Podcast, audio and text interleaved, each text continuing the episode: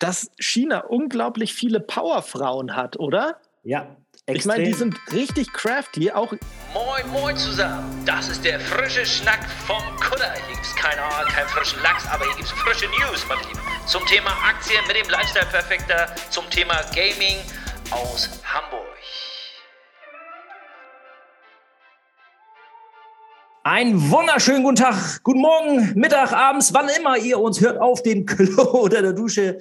Ich grüße euch, Jonesy, moin. Beim Sport, beim Kochen oder im Bettchen, egal wann ihr uns hört, wir sind immer frisch und vom Kutter und. Was hast du für ein Thema? Aal gefangen. Hau raus hier jetzt. Wir haben Aal gefangen. Heute haben wir Aal gefangen. Wir haben, äh, also meine Themen sind sogar ein bisschen intensiver, denn ich stelle einige chinesischen Firmen vor.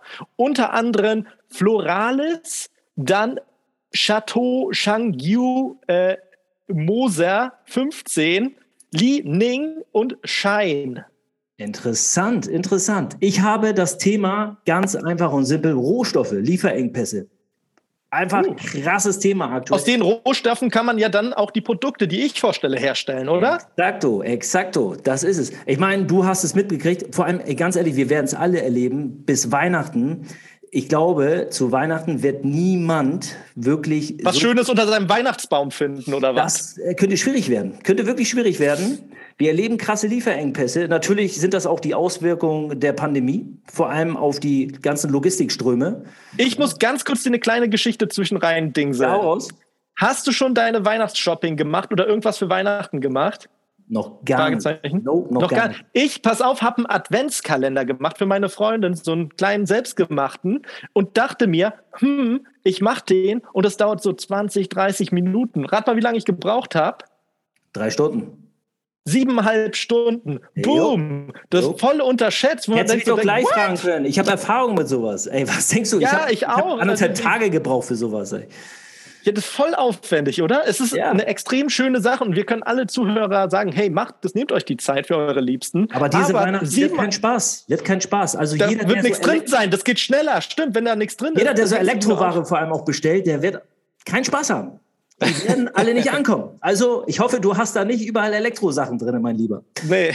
Äh, beziehungsweise, du hast ja erst wahrscheinlich so Zettelchen als Platzhalter, weil die müssen ja erst ankommen. Ist zu ja. teuer, so üpsi-düpsi, schmupsi. Ja, also momentan, Aldi klagt jetzt hardcore über Lieferengpässe. Aldi hat so eine neue Modelinie gedroppt, aber die kommen alle nicht an. Wir wissen, dass die Automobilbranche ähm, Halbleiter-Chipmangel hat. VW, BMW, Daimler.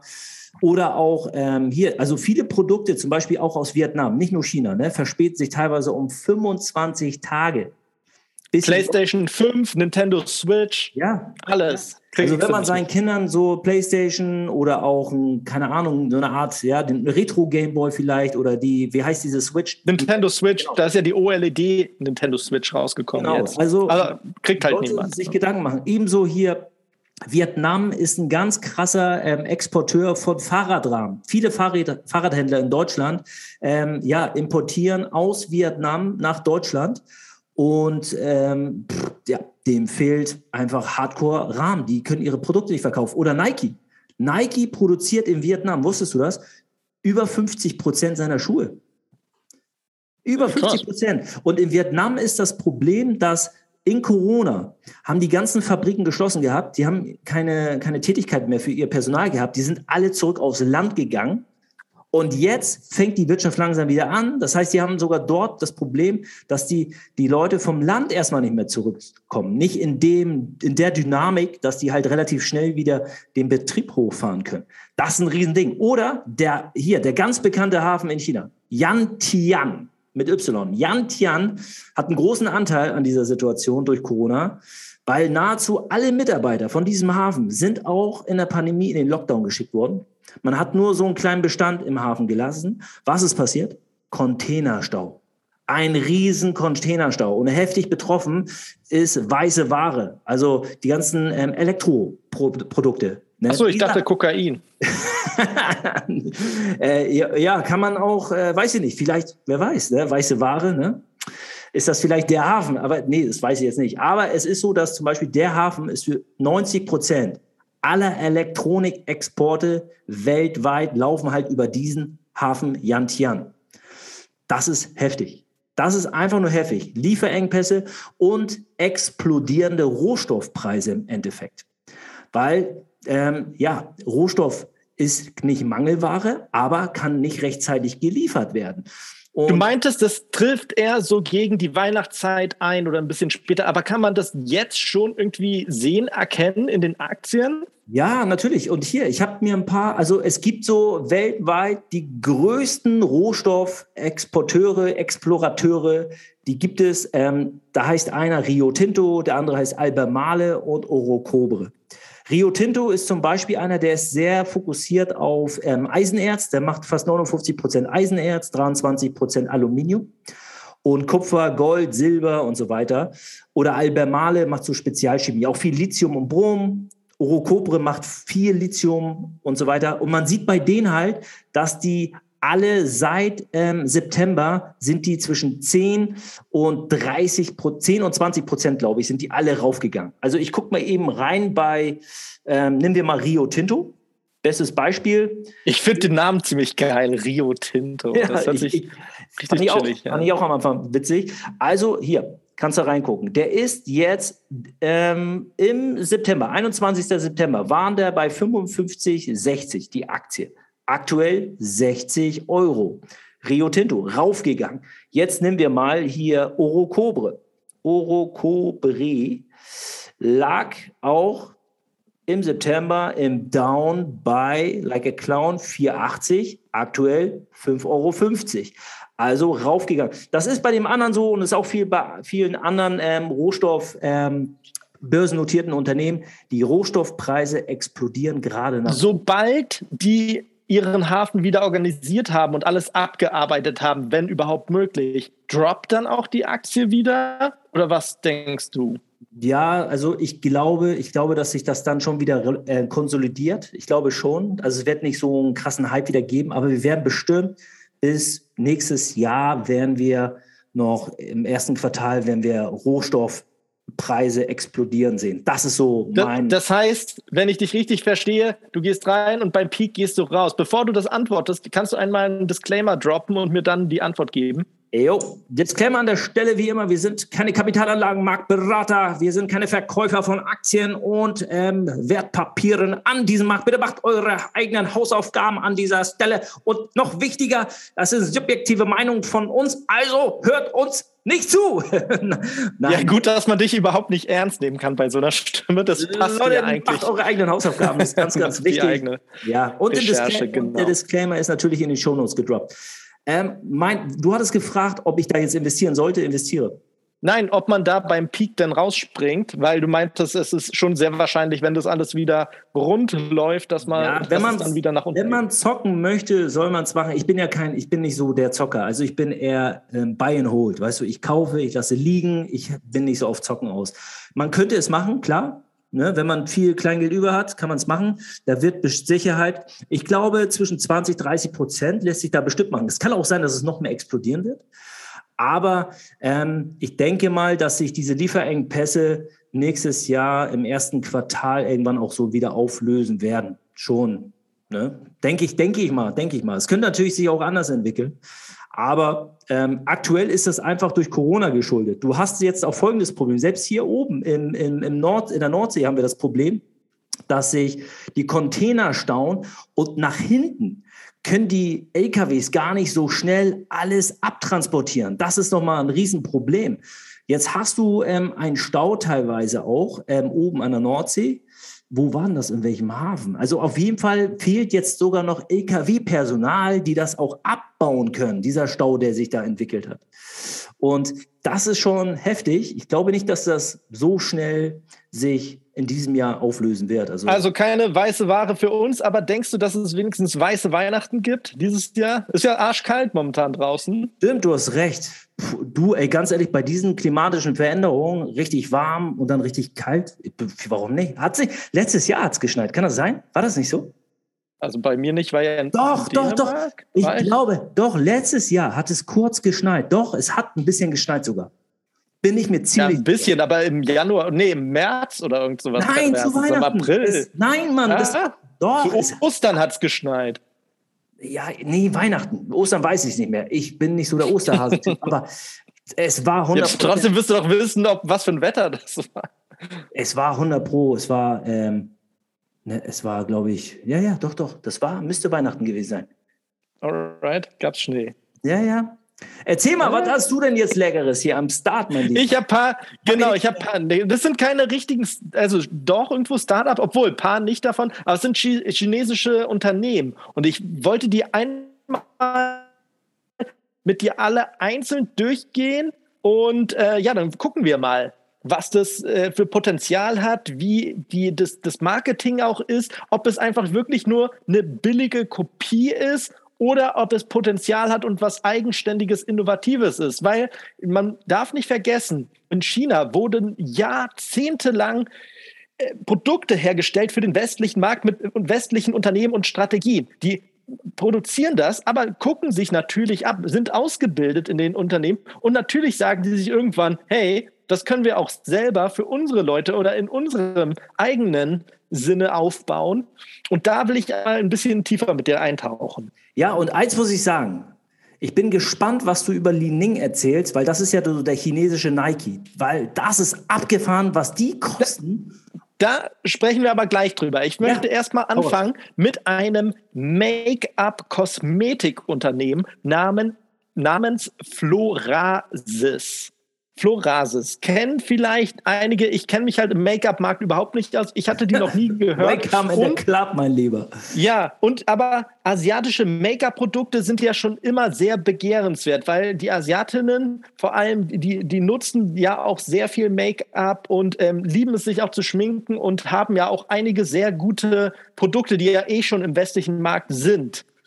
So, die Firma Florasis, so heißt die, kommt aus China und das Geile an denen ist, die haben ein ganz spezielles Marketing. Ein richtig geiles. Geh mal auf deren Website und guck dir das mal an. Du weißt, ich bin ein leidenschaftlicher Storyteller und ich liebe ja so ein, so ein das ganze Marketing um Ich sehe das Hammer. Und die Hammer. machen das verdammt cool. Ja, vor allem Guck dir mal den Lippenstift ja, an, der guck mal das. Puder an. Beschreib mal, was du siehst, damit die, die Zuhörer auch wissen, was genau wie ich meine damit. Also der Lipstick ist nicht einfach nur, wie man es kennt, glatt ne, und rund, sondern der hat eine Story, die er erzählt. Du hast richtig praktisch so eine reliefartige Geschichte. Das sind jetzt, sehe ich zum Beispiel, zwei Personen. Eine Dame, die kniet sich nieder vor einem Herrn und das ist der richtige Du hast wie eine chinesische Holzgravur, hast du da mit eingemeißelt. Da, richtig geil. Guck dir mal dieses Puder an. Das ist wie ein Fächer. Ne, das ist ja auch ein Sinnbild. So ein Fächer war ja auch immer schon ein Zeichen, auch äh, der, der, und der traditionellen chinesischen ähm, Du musst mir einmal kurz helfen, Mode. was heißt denn hier Puder? Ich, ich sehe hier gar nicht. Ich sehe Face. Ne, dieses, Ah, Face, geh mal also. runter, Floral Engraving Oday Make-up Palette. Das zum Beispiel. ah, hier, Die ja. Preise sind übrigens für einen Lippenstift 50 Euro 58. Damit siedelt sich das schon im Premium-Segment an für Make-up. Muss sich aber nicht verstecken. Ich bin halt nicht der Experte, ob es tatsächlich ähm, die Qualität hat, ob es ähm, von der Produktion her so clean ist und ähm, Pass auf, pass das auf. Ganze. Äh, Von Chanel, die Lipsticks sind so mit die teuersten, was es mitgibt, so. Ne? Und hier gibt es zum Beispiel bei Chanel Rouge Noir. Das ist so einer, den ganz viele nutzen. Ganz, ganz viele, dieser Rouge Noir. Und der kostet, sage ich dir, das werden wir jetzt mal kurz einmal raus, rauskriegen. Rouge Noir, Noire. Noir, genau, da ist er doch. Was kostet der gute, gute Lipstick? Also er liegt so bei 38 Euro. Er wird wahrscheinlich zwischen Oh, dann, 30 und 50 dann ist es Euro. auch ein Schnapper. Ich meine, hier der äh, Blooming Rouge Love Lock Lipstick kostet 49 Euro. Ja, damit konkurriert ähm, deine Florasis mit Chanel. Also es ist wahrscheinlich ein, ein Segment, die Sparte Premium ähm, exklusiv Lifestyle, ne? Ja. Also- Also, ich schmink mich nicht, aber ich bin ultra, du weißt ja, dass ich immer gehuckt bin vom Marketing. Und Ja. klar, es ist schade, das zu benutzen, irgendwie, weil man dann dieses En- Engraving da dann zerstört. Aber das ist äh, mega abgefahren. Ich finde das so gut, dass sich Leute da so extrem ähm, und auch klasse, das wirkt ja trotzdem nicht billig, wie die das machen. Man hat ja hier in, in Europa ja auch ein paar Firmen, die auch mit einem so ein äh, Davidoff äh, Parfüm hat ja auch dann immer verschiedene Sachen, ob es eine Hantel ist oder so ein ähm, hier, wie heißt es? Äh, One Million zum Beispiel ist ja auch so ein, also da versucht man ja auch da in dem Premium-Segment immer damit zu werben. Aber ich finde dieses Florasis, das wirkt nicht billig, nee. sondern das hat wirklich dieses High-Class äh, traditionelle eingebaut. Und das ist auch der Grund, warum ich dir das hier ausgesucht habe. Weil Make-up-Firmen, wie gesagt, gibt es einige, auch in Asien, die auch schon im westlichen Markt sind. Aber dieses Storytelling, was dahinter steckt, das ist fantastisch. Wenn man mal sieht, es ist nicht eins zu eins einfach mal ein Produkt kopiert, für den westlichen Markt einfach hier, ihr Westler liebt, keine Ahnung, Oktoberfest und ähm, Burger. Deswegen machen wir ein Produkt für euch. Nein, wir nehmen unsere eigene Tradition und bewerben ein High-Class-Product äh, für unsere Leute. Das finde ich ähm, ist eine, eine geile Geschichte. Also ich muss echt sagen, ich finde, sieht auch sehr, sehr geil aus. Ich vergleiche gerade die Seiten, ja. Also Florasis und Chanel. Chanel kennt man ja immer klassisch schwarz-weiß, ne? Und die Produkte sollen für sich sprechen. Aber du hast jetzt hier auch bei Chanel, hast du halt nicht so ein Storytelling. Du hast das schon eher, also Florasis hat einen künstlerischen Touch, muss man einfach sagen, ne? Es geht schon eher ja. mehr Richtung mehr, mehr Kunst als fast äh, Lipstick, also oder Produkt an sich. Wow.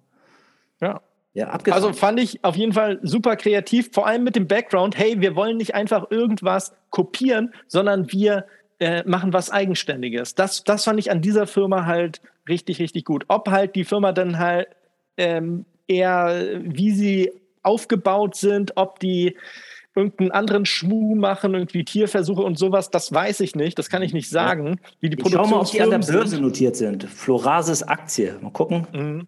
Ob die an der Börse notiert sind. Äh, bup, bup, bup. Nee, ich glaube nicht. Nee, nee.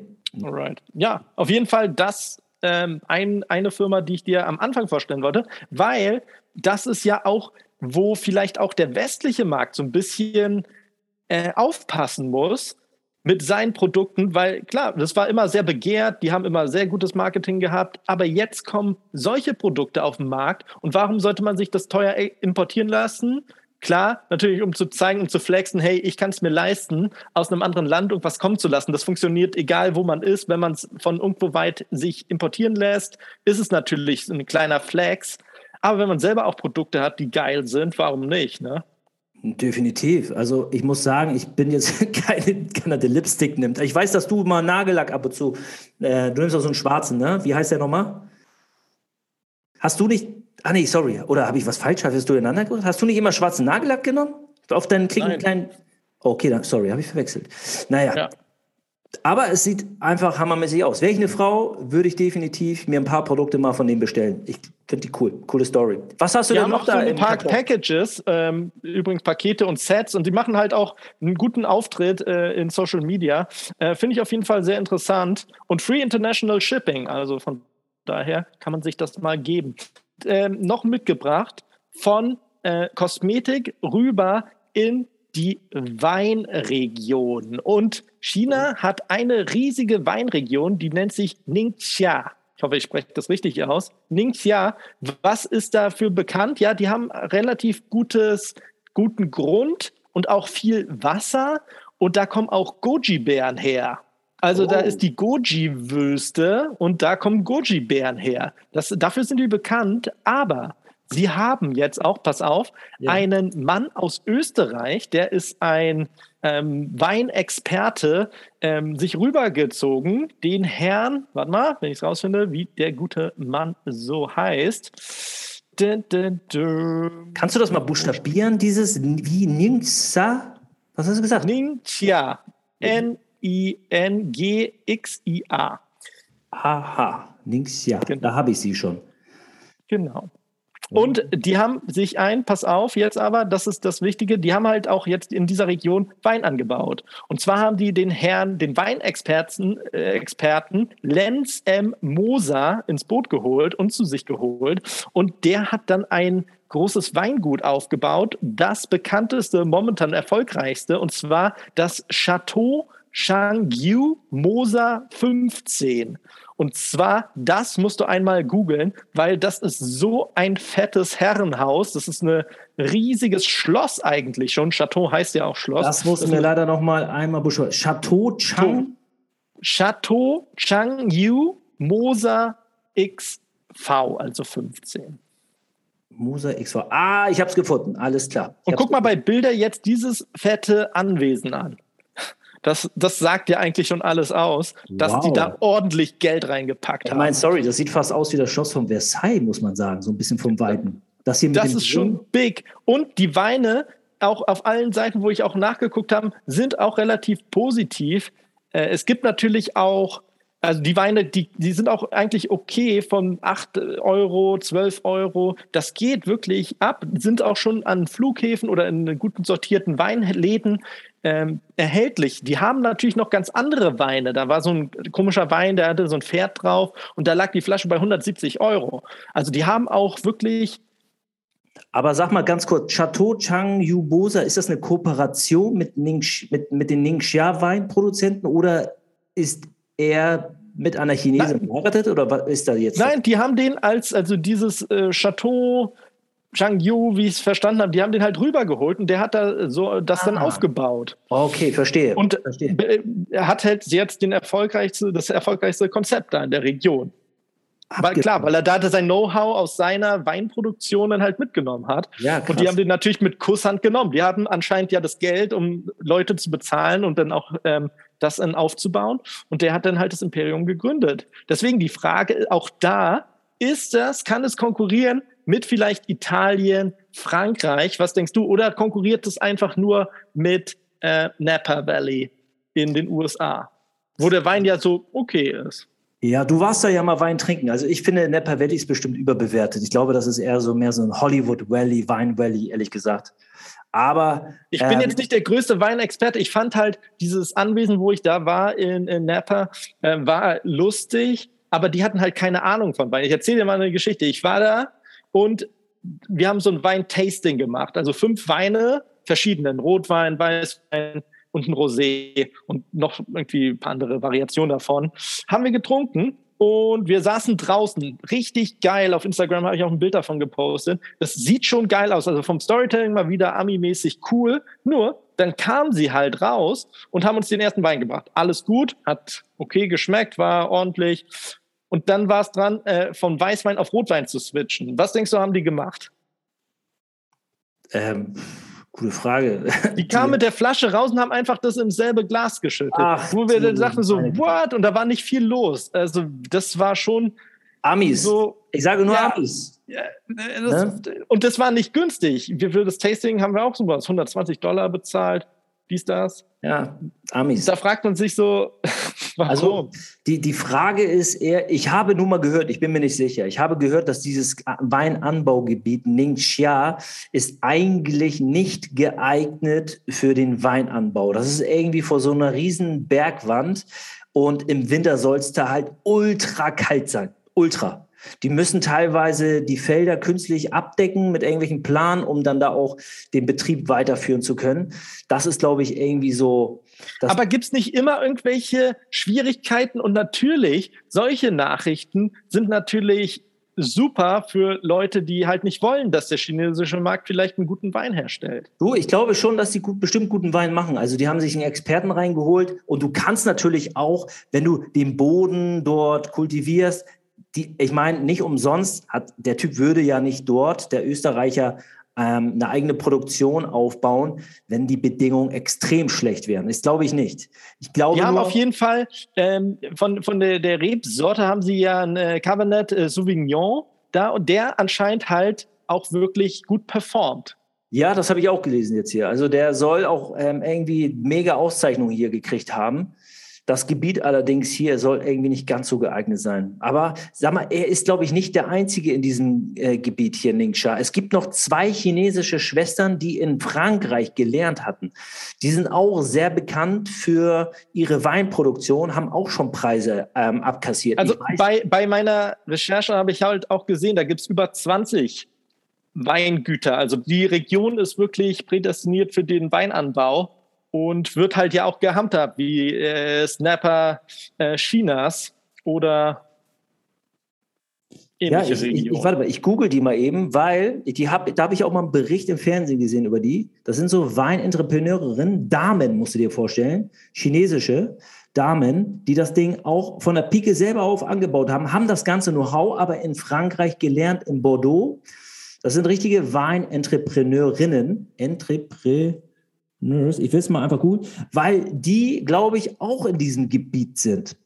Warte mal, how this woman is, ach hier, das ist sie. Die ist sogar in Forbes. From Mom to Entrepreneur. Ah, nee, das war sie nicht. Sorry, ist eine Amerikanerin. ja, Liste. Nee, ist eine Chinese Woman. Die, die, die, die du gerade rausgefunden hast, die trinkt einfach nur unglaublich gerne Wein. Ja, genau. Das, so sah sie auch aus. Schießt sich ja komplett ab. Da sah wirklich genau so aus. Einfach nur good, looking good and holding the bottle in my hand. Gläserne Augen. Es war ein harter Arbeitstag. Nee, ähm, müssen wir noch, muss ich nochmal nachgoogeln. Also, wie gesagt, das waren zwei Damen, sehr, sehr spannend. Ähm Aber jetzt im Vergleich nochmal zurück zu meinem Thema. Das ist jetzt, man holt sich einen Experten, aber man macht eigentlich nichts Neues, weil das ein Weißwein, Rotwein. Klar, man kann das Rad nicht neu erfinden, aber man sieht zum Beispiel beim Gin sehr gut, zum Beispiel der Roku Gin aus ja. Japan, wo ja. du zum Beispiel dann halt mit äh, Sakura-Blättern als Botanicals ähm, das Ganze brennst. Oder zum Beispiel ähm, die, die asiatischen Biere, die mit Reiswasser gebraut werden. Das finde ich hat nochmal so eine persönliche Note. Aber, aber man muss sagen, die Japaner haben auch ähm, das Handwerk selber sich erarbeitet. Ne? Die Japaner haben selber schon immer auch genauso Whisky destilliert, Whisky-Destillerien betrieben. Ähm, äh, naja, die haben immer Reiswein gebraut und, und, und Pflaumenschnaps, aber das Know-how haben sie sich tatsächlich auch abgeguckt. Ja, Vor allem dann noch in Kooperation mit äh, dann Deutschland, als sie verbündet waren, gab es da halt auch schon einen guten Know-how-Austausch,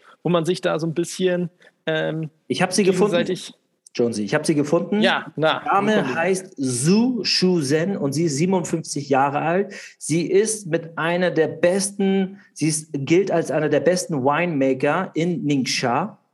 Ähm, und die ist äh, schon seit 1980 in der ja, Weinindustrie tätig. Also da ist ein riesen fundamentales Wissen bei der Dame. Und sehr spannender Artikel in der Washington Post, ruhig mal googeln, und zwar mit dem Titel These are the women leading China's wine revolution aus Ningxia. Also das ist anscheinend ein Gebiet, wo sich mehrere ähm, ja, krasse Winzer und Winzerinnen ähm, ja, in China irgendwie jetzt. Ich, ich plane ja auch äh, für. Benny, du weißt doch, dass ich an, auf meinem Tattoo-Journey bin um die ganze Welt, wo ich mir überall Tattoos hole. Ja, und China steht ja auch noch. Genau, China steht ja auch noch auf meiner Liste und ich mag ja auch den Kriegsgott Wan Yu und da will ich auch so ein bisschen rumreißen. Ich möchte da auf jeden Fall äh, nach Ningxia auch mal hin und dann teste ich auch mal den Wein. Also wenn jetzt jemand zuhört, der eine Connection hat in diese Weinregion oder in so einem Weingut dort, dann äh, bitte mir Bescheid geben. Dann fliege ich da hin und teste das auch. Ja, einen kleinen Bericht. Und bitte geh so. zu den Damen. Geh bitte mal zu den Damen. Ich gehe zur Dame und, und ich gehe aber auch zu dem Österreicher. Ja, und dann will ich mal ein schönes Resümee hören hier, wirklich. Und ja. da ist noch eine andere Dame, sie heißt Lilly Sang, 48 Jahre alt. Was hat die denn gesungen? nee, sie, sie, ist, ähm, sie ist mit auch einer der, sie ist Mitinhaberin von Co-Power Jade. Ne? Cool, das ist ja. wirklich nice. Ne? Und hat hier in 2012 ähm, praktisch in Frankreich angefangen, ähm, ihren Wein-Know-how aufzubauen und investiert jetzt in Ningxia. Als weißt du, was ich, was mir halt auffällt, wo du das gerade auch alles so nennst, dass China unglaublich viele Powerfrauen hat, oder? Ja, Extrem. Ich meine, die sind richtig crafty. Auch sehr viele große chinesische Unternehmen werden ja, oder asiatische Unternehmen, auch in Korea ist es ja auch der Fall, dass da verdammt viele Frauen richtig ähm, in hohen Positionen und richtig geile Unternehmen gründen. Das ist doch eine, eine, eine coole Entwicklung, oder? Mega cool. Vor allem hier ist eine ganz, ganz junge Weinentrepreneurin. Die heißt Yuan Yuan, ist 26 Jahre alt. Die ist Owner und Managerin von Chateau Ziu Yuanqi, one of the most beautiful wineries in Ningxia. Also auch sehr, sehr spannend mit 26. Crazy, crazy. Mit 26 auf jeden Fall ja. nicht schlecht. Hat die auch so ein riesiges Schloss? Alle haben so Chateaus da irgendwie nee, in den äh, Die haben sie hier im Keller abgelichtet. Die haben sie im Keller abgelichtet. okay. Hoffentlich kann sie auch noch mal draußen und gucken und arbeitet nicht nur Tag und Nacht da in ihrem Keller. Aber nee, auf jeden Fall. Ja. Krasse Industrie, krasse Industrie dort. In ja, auf jeden Fall das, diese Weinregion, die hat mich auch so, weil vor allem, man hört ja fast nichts davon, oder? Das ist ein riesiges Weingebiet. Und hatte ich dich doch gefragt, als ich in Dubai war dieses Jahr ja. im April, da hatte ich irgend so eine chinesische Spirituose neben den Glenfiddich gesehen. Und ich dachte, es wäre mhm. Whisky. War aber kein Whisky, es war, wie du sagtest, es war Cognac. Und mhm. da hat die Flasche auch irgendwie 250 Euro oder so gekostet. Und da dachte ich schon so, what? Chinesische Cognac 250 Euro? Das muss aber ein Special Meshel Teil sein. Und da scheint sich auf jeden Fall extrem was zu entwickeln. Extrem. Ne? Ja, ich bin echt gespannt und wie gesagt, ich werde mir erstmal gucken, ob ich halt irgendwo eine Flasche mal her hinkriege. Ich bin ja auch bei dir ähm, in zwei Wochen eingeladen worden. Ne? Was essen wir da eigentlich Leckeres? Und ich, ich gucke mal, ob ich für uns so einen Ningxia weinisieren kann. Jonesy, nächste Woche. Nächste Woche der 23. Nächste Woche ist das. Ja, 23. Yes. Der nächste Woche, mein Lieber. Da bist du bei mir. Ich mache Pollo al Ajillo. Hähnchen. Das ist ja deine, seit Jahren oder seit Jahrzehnten ist das das Essen, was dein Signature-Essen ist, Perfektioniert habe ich das. Ja, wunderbar. Sehr schön. Ja, und ich guck mal, was passt da am besser zu? Ein Weißwein roter? Rot natürlich, rot. Alright. Rot, rot, rot. Gut, ich guck mal, was vielleicht noch gut zu passt. Am besten wäre ja, wenn ich mich ordentlich anziehen würde, oder? Mit so freshen Sneakern oder irgendwas. Denn ja, ich habe ja, für dich. Ja, so. Mach mal so einen Casual Sneaker, am besten so ein schön, auch mit Rot. Hast du irgendwie rote Sneaker am Start? Nee, rot passt überhaupt nicht zu mir. Ich bin bleich wie Kreide. Das äh, sieht kacke aus, wenn ich rote Sachen trage. Deswegen trage ich kaum rot. Fun Fact über mich. Nein, aber ich habe dir tatsächlich Anna noch rot, eine Company. Ja, zum Beispiel, pass auf. Hab dir eine Marke rausgesucht, die, der, eigentlich nennt man das den Nike Chinas. Jo. Oder Adidas Chinas, kannst du auch nehmen. Äh, Li Ning heißt diese Company. Sind natürlich auch mit Aktien gelistet. Und äh, die sind richtig, ich habe ja nochmal nachgeguckt, die sind alt. Und zwar 1989 gegründet von Li Ning. Das war ein äh, Leichtathlet, ein Kunstturner. Jupp, genau, ganz genau. Krass, ich wusste nicht, du hast mir immer davon erzählt und ich fand die Marke an sich und die Produkte halt lustig, aber ich habe mich halt nicht so krass auseinandergesetzt mit der Thematik. Die existieren ja richtig lange. 89 ist ja nicht gestern gewesen. Nee, nee, nee. Ähm, ich glaube, er ist auch, wie er ist, er ist ein bisschen, der Typ selber ist vergleichbar, glaube ich, ein bisschen so wie Carl Lewis oder ähm, ein ähm, eng so, so ein Testimonial. Ich meine, nimm Michael Jordan, ja, in Amerika. Ich glaube, der wird so ein bisschen so wie Michael Jordan in China ist er vergleichbar. Ne? Der hat für China auch extrem viele Medaillen geholt. Müsste man mal nachgucken. Ähm, ich weiß Und wenn man die, die Produkte ansieht, vor allem diese Turnschuhe, da liegt auch ein paar Turnschuhe bei äh, 200 Euro. Also mhm. es ist nichts Günstiges. Die sehen aus wie eine, eine Kombination aus Balenciaga und äh, Nike-Treter. Absolut, absolut. Äh, deshalb habe ich mich gewundert. Ich habe in Dubai auch wieder viele mit diesen Schuhen gesehen und ich dachte immer, was ist das für eine Marke? Ich, ich kann das nicht sehen. Und die haben auch, wie Nike, haben die halt so ein, so ein, so, ein, so, ein, ähm, ja, so eine Wave, die über den Schuh geht, so ein bisschen. Aber die Nike geht ja von unten, aber die Wave geht halt von oben und dann so runter. Und naja, so rüber, genau. Ja, genau, so rüber. Und die Schuhe sehen halt voll klobig aus, ne? Die sehen halt so abgespaced aus. Ja, aber das ist ja genau das, was halt momentan ultra äh, trendig ist. Und ich fand es interessant, wie du halt meintest, dass die chinesische Jugend halt extrem darauf äh, abfährt. Die tragen halt keine Nikes oder vielleicht auch, aber eher, dass sie dann ihre Leanings ähm, anziehen.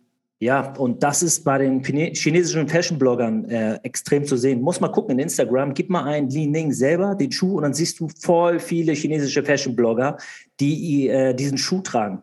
Das ist ja auch gerade was, äh, das ist diese Transformation, die in China stattfindet. Die junge Generation, also ich sage mal so, alle so, die Teenager sind, Mitte 20 und so weiter, die konsumieren ihre Eigenmarken extrem. Nicht nur mehr Luxus von, von Gucci, Prada, Louis Vuitton, sondern von Li oder wie Floralis und Co. Das ist extrem, wirklich extrem. Also da findet ein Switch statt. Und das hat mir ein, ähm, ein Bekannter erzählt, der auch viel, viel in China unterwegs ist. Das ist dasselbe wie die shoppen nicht nur, nur ihren Kaffee bei Starbucks, nein, die holen sich den Kaffee beim chinesischen Starbucks. Luckin Coffee. Luckin Coffee. Ja, Mann. Das ist, und da müssen halt die ausländischen Marken aufpassen, dass sie den, ähm, den, ja, den. Genau. Und da kommt es wieder, was ich ganz am Anfang gesagt habe. Die haben jahrzehntelang produziert für die und jetzt ist es halt deren Turn und sagen die, yo, das können wir auch. Und wir haben sogar noch ein paar geile kreative äh, Ideen, wie wir tatsächlich auch unsere Jugend irgendwie vermarkten, weil die sind auch extrem stark in deren Sportarten drin. Ping-Pong, Badminton habe ich gesehen und alles, was denen halt so Spaß macht. Es gibt und, aber einen äh, Knackpunkt und das ist die Regierung, die Kommunistische Partei Chinas selber. Die pushen natürlich auch mehr die Eigenmarken, die eigenen Unternehmen und es wird langfristig auch in den nächsten Jahren ausländischen Unternehmen nicht wirklich leicht gemacht, ihre Produkte zu droppen. Das muss man auch sagen. Auch das kommt denen zugute, aber pass auf, was ich hier nämlich gesehen habe, wenn ich jetzt auf der Wikipedia-Seite bin. Und zwar, der Firmensitz ist in Peking, aber Sitz der Gesellschaft ist in äh, Cayman Islands. Ja, das, das sind ja, sind viele, sind viele. Aber die sind meistens doppelt gelistet. Ne? Also die sind, es, du musst immer unterscheiden, ähm, chinesische Unternehmen haben zwei verschiedene Arten von Aktien. Das ist einmal diese sogenannte Festlandaktie Onshore und dann gibt es Offshore-Aktien für ausländische Investoren. Wir würden gar nicht an diese Onshore-Aktien kommen, diese Festlandaktien. Wir kriegen die Offshore-Aktien und die sind halt gelistet diese Firma Li Ning, wie auch alle anderen meistens, genau wie Luckin Coffee oder Alibaba und Tencent, über die Cayman Islands. Und da kriegst du sogenannte, in Klammern, ADR. Also du kriegst eine Art Li Ning Aktienzertifikat. Ne? Ist aber fast eins zu eins dasselbe, ist aber jetzt nicht mehr, also nicht vergleichbar mit einer Aktie direkt vom Unternehmen. So. Ja. Und das ist natürlich auch einfacher dann für diese börsennotierten Unternehmen, auf einer Cayman Islands ähm, das Ding einfach mal schnell den Bach runterzugehen, dann siehst du deine Kohle auch nicht mehr wieder als ausländischer Investor. Das muss man halt auch sagen. Das ist ein Risiko. Ja, auf jeden Fall. Aber ähm, war auch so eine Firma, wo ich gedacht habe, so okay, aber ich würde mich halt freuen, wenn dann so ein Leaning sich nicht zu stark an Adidas und Nike orientiert, sondern tatsächlich noch irgendwie spezieller ihr eigenes Ding machen würden. Ja, ich selber habe die mir noch gar nicht so. Warst du mal auf deren äh, Website? Ich habe mir die Website von denen noch gar nicht angesehen. Ja, ich war kurz drauf und ja, es ja, die sind jetzt nicht so Storytelling. genau. Also es muss ja nicht überall ein Drachen drauf gedruckt ja. werden oder so, dass man sagt, oh, okay, das ist irgendwie, aber so ein bisschen halt, dass man sagt, hey, die haben auch Bock, ihr eigenes Ding zu machen. Ja, optisch. Äh, ich finde schon im Design. Mit Nike. Mit Nike auf jeden Fall. Im, aber na gut, in dem Design ähnelt es ja tatsächlich eher so einem äh, Modeschuh statt so einem Sportschuh. Was ich dann schon mal ganz cool finde, aber vielleicht noch mal ein bisschen mehr Mut zur eigenen Kreativität und zur eigenen Heritage oder ähm, Marke, dass ja, sie da vielleicht dann noch mal der Lifestyle. Also da sieht man einfach, Leaning kann äh, Nike weltweit keine Konkurrenz machen, aber in China sind sie der, ne? also der ähm, Anbieter oder auch der, der, der Schuh. Der Schuh passt sogar vor Nike. Also ich würde mir auch aus Prinzip eigentlich, wenn ich mir halt irgendwann mal noch, okay, so einen teureren Schuh würde ich gerne nicht gerne haben, weil bei mir werden die immer schmutzig und das bringt dann halt nichts. Aber ich würde mir eigentlich als Statement auch so ein Leaning vielleicht kaufen, weil der sieht ja dann trotzdem spezieller aus als äh, der 400. Air Jordan, den, den die Leute tragen. Interessant ist, man, die haben PayPal als Zahlungstool eingebunden und Amazon Pay. Finde ich sehr interessant. Wahrscheinlich ich nur. Ich glaube, du kannst die sogar über Amazon beziehen, die Schuhe. Ja, sehr, sehr interessant. Ne? Wobei ja China eigentlich, äh, Amazon ist überhaupt nicht in China tätig, nur mal so, PayPal auch nicht. Also die sind gar nicht auf dem Markt. Aber es ist wahrscheinlich nur für uns ausländische Investoren der Seite. Ja, äh, ja sehr, sehr ich interessant eine Firma noch für dich. Ja. Also es gibt natürlich noch massige und wir können sicher noch mal irgendwann werde ich noch mal ein paar raussuchen oder einen ja. ganz anderen Markt. Ja. Aber ich habe noch eine Firma und zwar Shine. Shine. Ja, habe ich von S-H-E-I-N. Der chinesische Zara. Genau. Und die sind krass. Also äh, an sich ist es halt ein Massenprodukt, muss man sagen. Ja, aber Primark, ne? So die Quality auch. Richtig. So aber die, die, einfach die Struktur von diesem Unternehmen ist einfach insane. Also klar, westlich auch vermarktet, dann mit einem Konzert, was sie, äh, ein virtuelles Werbekonzert, was sie veranstaltet hat mit Katy Perry und äh, Lee Nas X und Doja Cat und solchen Leuten. Das heißt, die geben sich auch schon richtig viel Mühe. Die sind sehr stark im Social Media unterwegs, auch im westlichen Markt. Aber was machen die noch genauer? Die produzieren einfach on demand innerhalb von ein, zwei Wochen werfen die ein, ein äh, Produkt auf den Markt. Und zwar so nicht wie ihre Designer es wollen, sondern wie die Leute und der Algorithmus das für die kreiert. Das heißt, die haben jetzt zum Beispiel ein Kleid oder ein Produkt, äh, ein blaues Kleid mit Punkten. Ja. Und ein blaues Kleid oder ein gelbes Kleid mit Streifen. So, jetzt merken die, alle Leute klicken immer und gucken sich das an. Auch die Testimonials, die Influencer tragen alle das und die Leute finden das super geil. Also produzieren die immer laut Algorithmus die ganzen Sachen on demand. Wenn die Leute das geil finden, produzieren die innerhalb von der kleinsten Zeit und haben immer den geilsten Scheiß auf dem Markt. Krass. Also die sind voll im Lifestyle-Trend sozusagen. Voll und, und die, die arbeiten mit ihrer Community. Also die brauchen nicht mal, also natürlich haben die ein Designer-Team und so, aber das, die müssen nicht selber irgendwelche großen Kampagnen machen, äh, beziehungsweise die müssen das halt nur dann in einen Rahmen stecken. Aber die Leute, die, also die Menschen, die Konsumenten entscheiden, was cool, trendig und wo die Reise hingeht. Abgefahren. Ja, das ich fand ich halt geil. Und dann halt auch, wenn man sich dann so ein H&M oder ein Zara anguckt, die kommen da nicht hinterher in dieser Geschwindigkeit, weil die haben ja diese ganzen äh, Produktionssachen und sie argumentieren halt dadurch, dass sie halt dann nur so eine kleinen Badges immer produzieren, äh, haben sie auch nicht so viel Verschwendung. Und wow. sie ähm, äh, reagieren, die, die machen ja nicht so eine gewagte Kollektion, die vielleicht durch die Decke geht oder so, sondern die, die äh, produzieren, wenn es gefragt ist. Und das macht die halt so stark und so untastbar. Äh, und dadurch sind die halt auch ultra gewachsen. Ja, hier steht 2008 in Wikipedia gegründet worden in Nanjing. Boah, das ist in Guangzhou. Also, ja. wow. Also sie sind noch nicht mal alt. Also 2008 sind gerade mal 13 Jahre alt. Und was du ja immer sagst, alles mit der App. Also die, die Chinesen haben alle eigentlich, also wenn man das jetzt mal vergleicht mit dem Westen, äh, einige alte Leute haben ja oder wagen sich ja an dieses Internet ja noch gar nicht ran. Aber in, in China ist es gang und gäbe, auch da Sachen zu kaufen und die konsumieren einfach.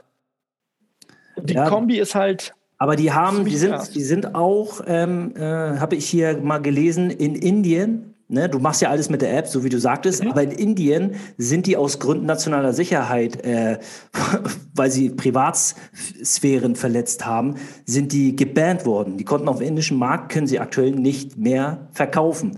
Schon heftig. Wirklich heftig. Du, die, die werden, also ich würde die eher vergleichen, also von, von dem modischen her, eventuell tatsächlich mit so einem Zara, aber von dem Shitstorm und hast du nicht gesehen, äh, eher mit dem Primark würde ich das vergleichen. Ja, ja, aber hier, die sind in den USA im Mai diesen Jahres, es ist die meist heruntergeladenste Shopping-App gewesen. Schon. Wenn du mit Katy Perry und Co. wirbst dann, und Live-Konzerte da auf der, der App machst. Die Frage ist jetzt nur folgende. Das ist ja alles Fast Fashion, was die machen. So richtig mhm. nachhaltig ist das ja auch nicht. Ne? Also weißt du, Klamotten produzieren, dann gehen die schnell wieder im Arsch, dann musst du wieder konsumieren. Also ich, ich finde das jetzt nicht so geil, muss ich dir ganz ehrlich sagen. Ich habe lieber Qualität, ne? Und das mag ich auch nicht an Zara. Das muss ich jetzt hier auch sagen. Zara ist für mich ja auch, ist ja auch Fast Fashion. Ist ja eins zu eins, ist ja der chinesische Zara, wenn du so willst. Und ähm, alle Klamotten, die so produziert sind, dass du sie nicht mal ein Jahr tragen kannst, Alter, wie traurig ist denn das? Ganz ehrlich. Ja, die, die Leute wollen halt diesen Konsum, die wollen ja auch diese neue Kollektion, deswegen klappt es auch. Ich bin auch nicht ein großer Fan, ich bin glücklich, also ich bin wirklich wie SpongeBob. Ich, wenn ich irgendwie merke, das T-Shirt passt mir, dann kaufe ich das in drei Farben und dann trage ich das auch, bis halt wirklich nur noch Löcher drin sind. Ich kann das auch nicht ähm, so nachvollziehen, aber für mich ist es auch nicht so ein Teil meines Lebens oder so ultra wichtig, da immer en vogue zu sein. Ja, ja. Äh, deswegen kann ich es nicht nachvollziehen. Ich, ja. Aber die Entwicklung von Shine ist auf jeden Fall. Ähm, ich würde ja auch sagen, dass es mehr in so eine Rotation geht, weißt du, wenn wir gerade darüber sprechen, dass man dann, man kann ja trotzdem Fashion haben oder sich auch immer neu kleiden können, wenn man auf der anderen Seite selber auch so ein bisschen sich eingebringt in den Markt und zum Beispiel seine äh, Klamotten immer weiter verkauft oder upcycelt zu irgendwelchen anderen Sachen. Ja, oder. Dann finde ich das in Ordnung. Genau, oder dass man auch mal sagt, hey, ich konsumiere jetzt mal ein bisschen weniger Fast Fashion, ich äh, mache einfach mal Second Hand. Ja, ich, ich, äh, kann man ja super waschen, gibt es ja super Klamotten. Wo ist das Problem? Na also gut, die Sache ist, du kannst ja trotzdem Fast Fashion Sachen haben, die vielleicht auch qualitativ okay sind und kommst dann auch günstig rüber. Du kannst natürlich auch eine arschteure Klamotte machen, aber die hält auch vielleicht nicht so lange, wie man immer denkt.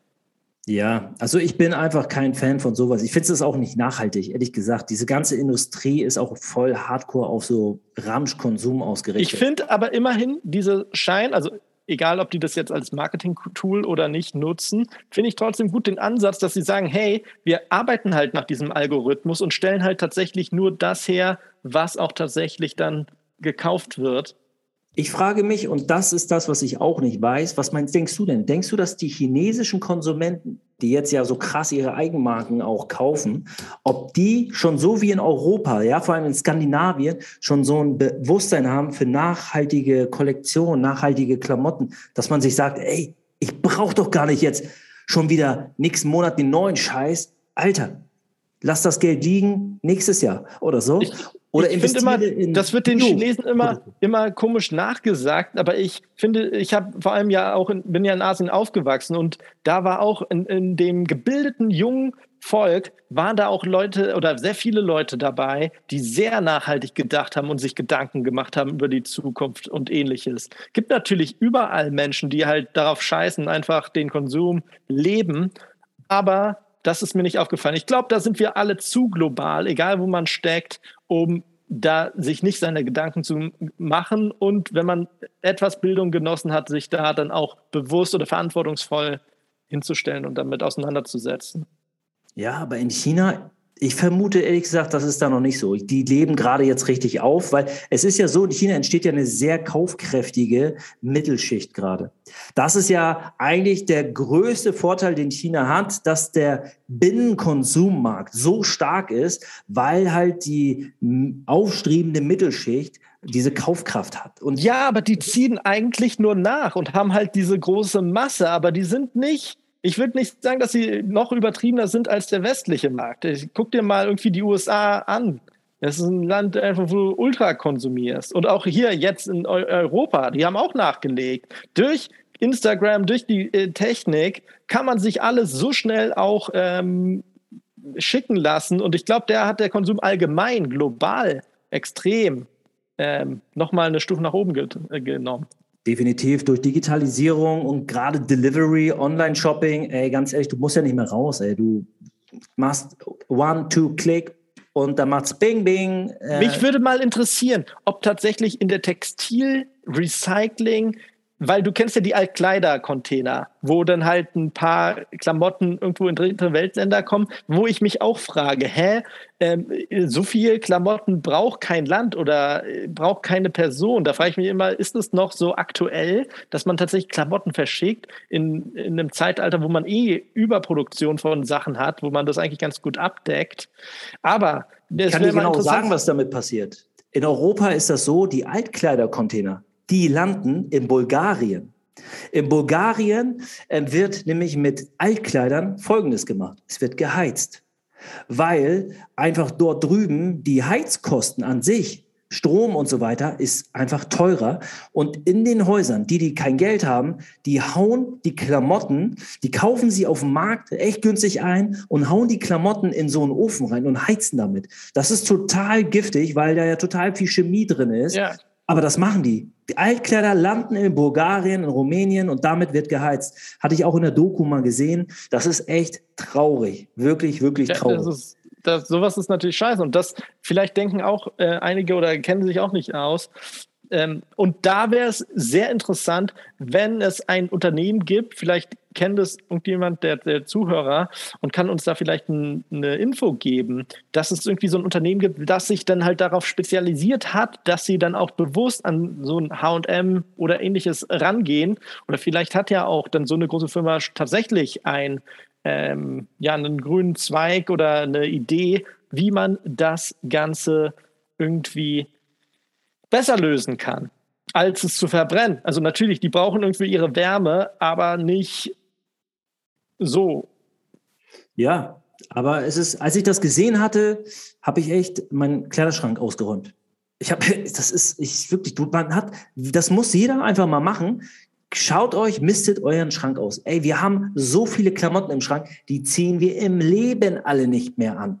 Und es gibt auch so eine Formel, dass man sagt, wenn man eine Hose oder ein Shirt oder irgendeine Klamotte, ja, ähm, ein Jahr lang nicht getragen hat, dann trägt man sie sowieso nicht mehr. Das heißt, die kann weg. Und ich habe so viel ausgemistet und ich werde noch mehr ausmisten. Man braucht einfach nicht so viel an Klamotte. Es ist einfach leider so. Aber wir generell an Güter, ja, das Horten. Aber auch leider durch Instagram verseucht. Ja, also du siehst dann den Influencer, du siehst das und jenes und so. Du wirst ja auch ein bisschen manipuliert. Das ist ja auch einfach so. Ne? Ähm, naja. Gut. Auf jeden Fall, das sind diese Unternehmen, die ich dir mal vorstellen wollte. Ich finde, von bis ist ja wirklich, das sind Welten. Ich finde tatsächlich diese, die, die Firmen, die sich mehr ihren eigenen Weg bahnen, als irgendwas einfach nur doof zu kopieren, äh, besser. Aber ich finde, alle von diesen Firmen, die von den vier Firmen, die ich dir vorgestellt habe, haben richtig Potenzial, weil die halt so ein, ähm, auch einen coolen Kern haben und irgendwo so eine spezielle Sache in sich tragen, wo man sagt, boah, ja, das äh, muss, sollte man vielleicht auf dem Radar haben. Die könnten auch noch, noch mehr abgehen und dann auch vielleicht global noch mehr Impact haben. Nächste Woche hol ich pick mal einige chinesische Aktien raus, die wir vielleicht auch noch mal gar nicht so auf dem Radar haben. Einfach mal interessant, mhm. ne? Weil Floralis hatte ich überhaupt nicht auf dem, auf dem Kicker, so. Mhm. Und ähm, ich check mal, wer dahinter steckt, weil da ist mit Sicherheit 100 pro irgendein börsennotiertes chinesisches Unternehmen hinter. Ich könnte mir vorstellen, dass Alibaba vielleicht sogar mit drin ist oder so. Also da geht richtig was. Finde ich gut, finde ich spannend. Super, jo. cool. Das rundet es doch alles ab mit deinem Thema. Absolut, absolut. Was hattest du heute? Ich hatte heute ein wunderbares Thema und zwar die Lieferengpässe, die Rohstoff, explodierenden Rohstoffpreise. Ja, aus dem. Und ich hatte die, genau, die chinesischen ähm, Unternehmen und das war doch eine ganz geile Geschichte. So, hast du noch einen Filmtipp oder irgendwas, was du uns nochmal dann mitgeben kannst? Ein Filmtipp. Ähm, ja, du sprichst ja immer von der Serie Squid Games oder Squid Games. Wie heißt die? Ja, Squid, Squid Game. Genau. Es gibt eine neue Serie, die will, die hab, ist mir auch empfohlen worden auf Netflix und zwar You.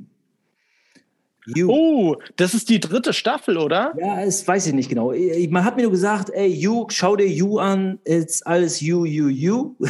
Und ähm, soll auch you. ziemlich gut sein. Ähm, soll, ist das nicht so ein bisschen Thriller-mäßig so? Ja, genau. Das ist, ähm, oh, boah, ich habe ja heute, meine Freundin guckt die Serie und die hat heute noch darüber gesprochen, dass sie sie jetzt gerade sieht. Und äh, das ist ich kann es nicht ganz äh, wiedergeben, aber guckt euch die an. Äh, soll auch äh, unter den Top 3 der deutschen Charts momentan sein und geht halt voll ab. Und wenn man so ein bisschen Mystery und das Ganze mag, ist das eine coole Sache. Definitiv. In diesem Sinne, einen wunderschönen guten Abend auf der Toilette an der ja. Herdplatte. Oder wo auch immer in eurem schönen Bettchen mit ganz vielen Federn drin. Ähm, macht's gut und wir Macht's hören uns auf jeden Fall beim nächsten Mal. Dankeschön.